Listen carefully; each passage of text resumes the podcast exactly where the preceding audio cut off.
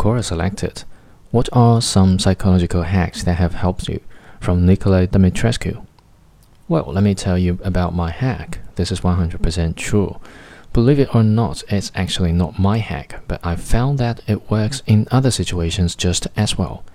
I have been a smoker for about 15 years, passionate about the damn thing cigarettes, pipe cigars, you name it.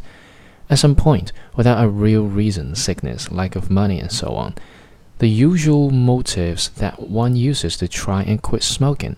I began reading a famous book about quitting smoking. There, the author said something like, You're born non smoker. Smoking is something that you impose on yourself. Just wake up one day with your mind set that you are a non smoker. And I did. And it worked.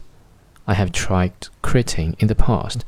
Each attempt did not last longer than six to seven hours. But this time, when I programmed myself that I am a non smoker, I have instantly became one. The very day that I stopped, I have continued to go out with my co-workers during breaks. They were smoking and I did not feel anything but pity for them. No physical need to smoke anymore.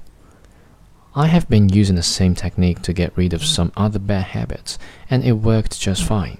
It is true, most of our habits, except for eating, and that is arguable in some cases, are learned, imposed by ourselves and or our environment and education.